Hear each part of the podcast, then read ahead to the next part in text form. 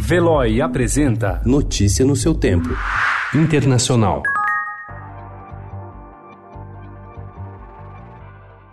Autoridades bolivianas anunciaram ontem um plano de emergência para evitar o desabastecimento em La Paz, onde falta combustível e comida em razão de bloqueios de estradas feitos por apoiadores do ex-presidente Evo Morales na região do Altiplano. Entre as medidas estão a importação de gasolina do Peru e do Chile e a distribuição de frango a preços subsidiados.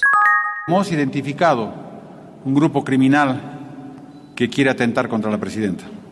O governo da Bolívia denunciou ontem a existência de um grupo criminoso que planejava um atentado contra a presidente interina Janine Anhes. Segundo o chefe de gabinete, Arturo Murilo, Janine suspendeu sua participação em um evento na região amazônica de Beni, no Nordeste, onde ela nasceu. The Trump administration is reversing the Obama administration's approach towards Israeli settlements, the establishment of Israeli civilian settlements in the West Bank.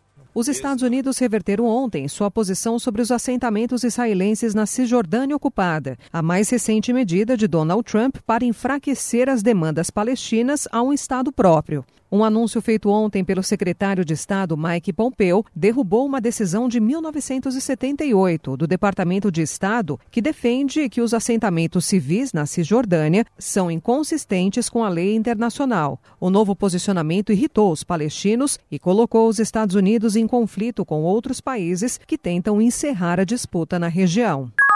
Enquanto tenta retomar a normalidade, Veneza conta os prejuízos depois da pior inundação na cidade em mais de meio século, estimados pela prefeitura em cerca de 4,66 bilhões de reais. A elevação das águas causou ao menos duas mortes e levou o prefeito de Veneza, Luigi Brugnaro, a fechar a emblemática Praça de São Marcos na sexta-feira, que foi reaberta ontem. Notícia no seu tempo. Oferecimento de Veloy. Piscou, passou.